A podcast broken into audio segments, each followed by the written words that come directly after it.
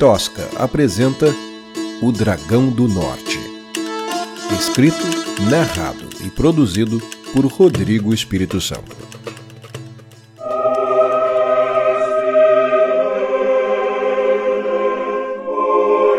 Capítulo 15 Carlos já não sentia mais os dedos. As amarras firmes em torno dos pulsos comprometiam a circulação do sangue. O cheiro de estopa fazia da respiração uma atividade desagradável. O cavaleiro procurava usar a audição para coletar informações sobre seu cativeiro. As poucas conversas que ouviu se deram em dialeto élfico, que já não era obrigatório na academia desde muito antes de seu tempo. Um puxão forte tirou o saco da cabeça de Carlos. O sangue de seu ferimento na orelha havia coagulado e colado a estopa ao rosto. A força da puxada reabriu o ferimento e um veio grosso de sangue desceu pelo seu pescoço. Carlos tentou abrir os olhos, mas um soco acertou em cheio sua mandíbula e o cavaleiro sentiu um rasgo se abrir dentro da boca.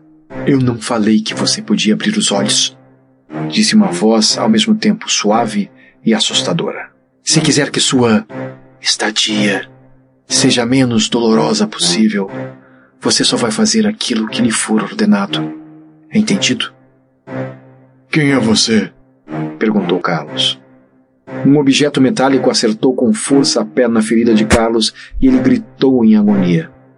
É uma regra muito simples, até mesmo para humanos. Eu disse que você podia fazer perguntas? Autorizei que abrisse sua boca imunda? Eu apenas fiz uma pergunta objetiva. Sim ou não. Basta que você balance sua cabeça estúpida para comunicar que entendeu as regras. Vamos tentar mais uma vez? Você entendeu? Ainda se recuperando da dor lancinante, Carlos assentiu com a cabeça.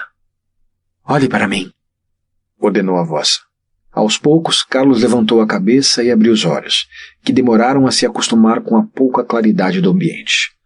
O que viu foi uma forma feminina, de braços e pernas alongados e orelhas pontiagudas, saltando por entre os cabelos muito negros. O rosto era marcado por incontáveis lutas. Faltava-lhe um olho. O nariz e parte do lado esquerdo da face eram marcados por queimaduras ou cicatrizes. Era difícil dizer. O tapa-olho metálico era da mesma cor da armadura, negros como seus cabelos. Eu sou Nebriniel, rainha de Doriath, disse a mulher, sentando-se numa cadeira em frente a Carlos, que permanecia deitado no chão do que parecia ser uma caverna. Você, humano, invadiu nosso território, matou um dos meus guardas e um dos nossos irmãos amaldiçoados. Não sei quem você é ou seus motivos para estar aqui. Essa informação eu não tenho. O que eu tenho é isto. Nebriniel abriu uma das mãos e mostrou a cruz de prata que Carlos usara para matar o lobisomem. Esta é uma cruz de prata com uma adaga secreta. A não ser por ocasiões muito particulares, como as que tivemos esta noite, não é uma arma muito prática, mas é um objeto simbólico. É um presente do rei de Veracruz. Um presente de formatura para um grupo muito seleto de pessoas. O que me leva à nossa primeira pergunta. Ou você roubou esta cruz, ou você é uma dessas pessoas que foram presenteadas. Carlos olhou fixamente para a cruz e depois para o olho bom da elfa.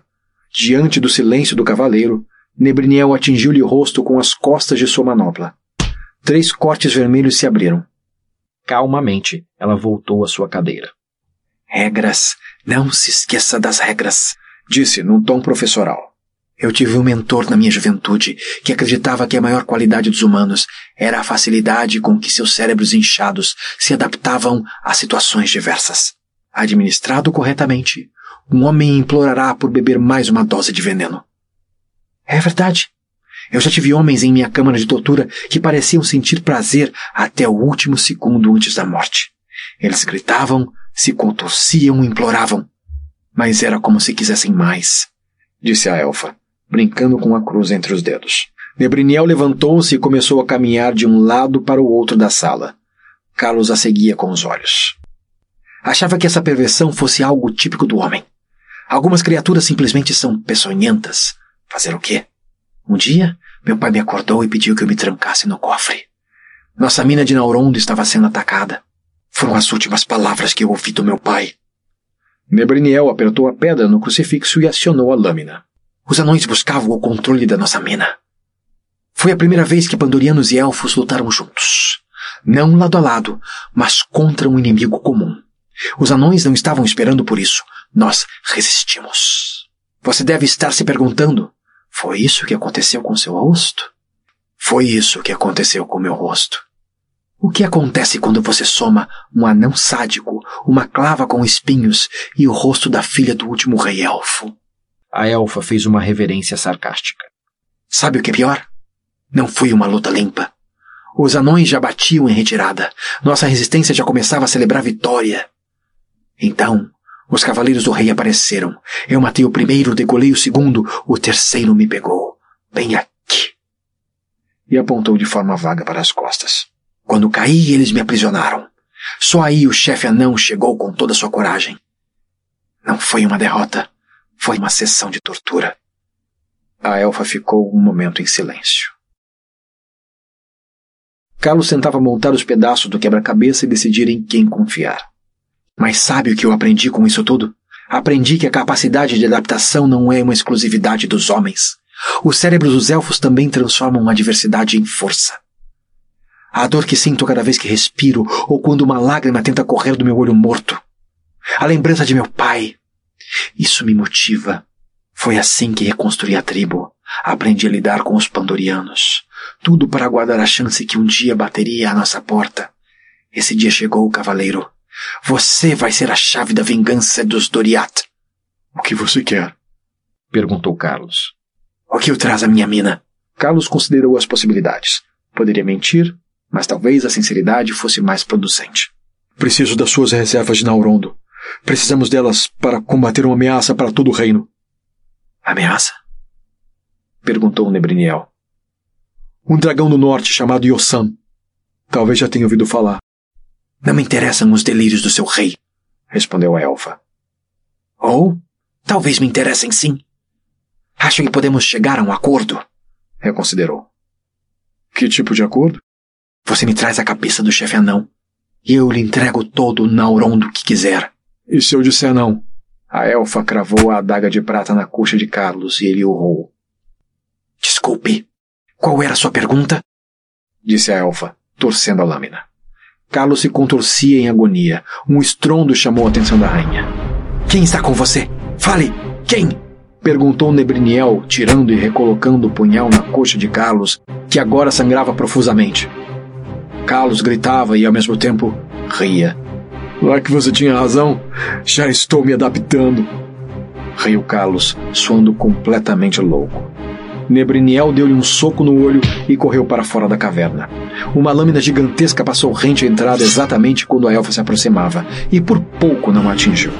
Um coraçado corria e pisoteava elfos sem distinção, enquanto seus braços giravam, brandindo uma espada que ceifava tudo pelo caminho. Na cabine de comando, Lume se concentrava para manter a máquina em ação, sacudindo o tronco para criar movimento nos braços desgovernados. Dentro da caverna, o cavaleiro percebeu a chance.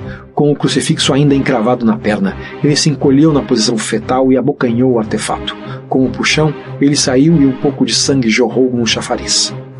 Carlos cuspiu o crucifixo no chão e se virou para tentar alcançá-lo com os dedos. Em instantes, já trabalhava em cortar a corda que envolvia seus braços.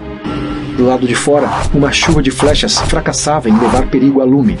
Mas era uma questão de tempo até que os elfos desenvolvessem uma estratégia para derrubar o coraçado desgovernado. Alguns tentavam escalar as máquinas, mas as superfícies lisas dificultavam o ataque. Lume olhou para o chão e viu uma mulher de tapa-olho arremessar uma bola em sua direção. A pequena esfera, do tamanho de um melão, entrou em combustão ainda antes de chegar ao seu alvo. Agora era uma bola de fogo prestes a atingi-la. A garota flexionou os joelhos do encoraçado para fazer a máquina saltar. No entanto, o peso da espada fez com que as pernas subissem perpendiculares aos braços, deixando o corpo do coraçado paralelo ao solo. Lume girou as manoplas e aplicou um voleio na bomba incendiária, chutando-a na direção do acampamento dos elfos. A bomba explodiu a poucos centímetros do chão, pulverizando algumas dezenas de elfos. O coraçado caiu no solo como um peixe morto, numa explosão de poeira e sons metálicos. Nebriniel não ouviu o próprio grito diante da morte de tantos irmãos. Seu ouvido ainda zumbia com o impacto da explosão, o que não a impediu de saltar na direção do coraçado caído, pronta para destruir a máquina assassina com suas próprias mãos. No acampamento, pedaços de corpos carbonizados e gemidos agonizantes pintavam uma cena devastadora. Os sobreviventes começavam a se levantar em meio à tragédia. Alguns tentavam ajudar os mais feridos, outros buscavam suas armas para retaliar os invasores. Triondel, o cozinheiro, era jovem. Não tinha vivido os horrores dos ataques dos cavaleiros, mas conhecia as histórias, ouvira os relatos dos mais velhos sobre o bom coração do rei morto e sobre a lendária beleza da princesa Nebriniel. Agora ele estava cercado de morte e dor. Suas costas ardiam, a pele queimada pendurada como trapos. As juntas dos seus dedos esbranquiçadas em torno do cabo de sua espada. Seu corpo tremia de frio, de trauma e de ódio. Antes de dar seu primeiro passo em direção à vingança, Triondel percebeu uma esfera rolando pelo chão até chegar aos seus pés. Bastou o elfo baixar os olhos para perceber que se tratava de uma segunda bomba. Na entrada da alta caverna onde os prisioneiros eram mantidos, viu um homem ao lado de um cesto de esferas explosivas. Triondel foi engolfado pelo calor de um vulcão. Nem sequer sentiu seu corpo vaporizar e seus ossos estilhaçarem em milhares de partículas. Não havia mais aldeia só uma cratera em chamas. A segunda explosão parou Nebriniel como um tapa. Sua primeira reação foi se jogar no chão para se proteger dos estilhaços. Só depois se deu conta da localização da bomba e de suas consequências. E então ela se lembrou do cavaleiro. A elfa se virou para a entrada da caverna e encontrou Carlos a três passos dela. Sua adaga de prata abriu o pescoço da rainha elfa como um envelope. Carlos jamais esqueceria a expressão no rosto de Nebriniel. Não havia surpresa. Não havia reação. Seu olhar expressava um implorar perdido. De joelhos diante do cavaleiro, a solitária rainha elfa sufocava em sangue e lágrimas. Carlos deixou-a morrer só e em silêncio.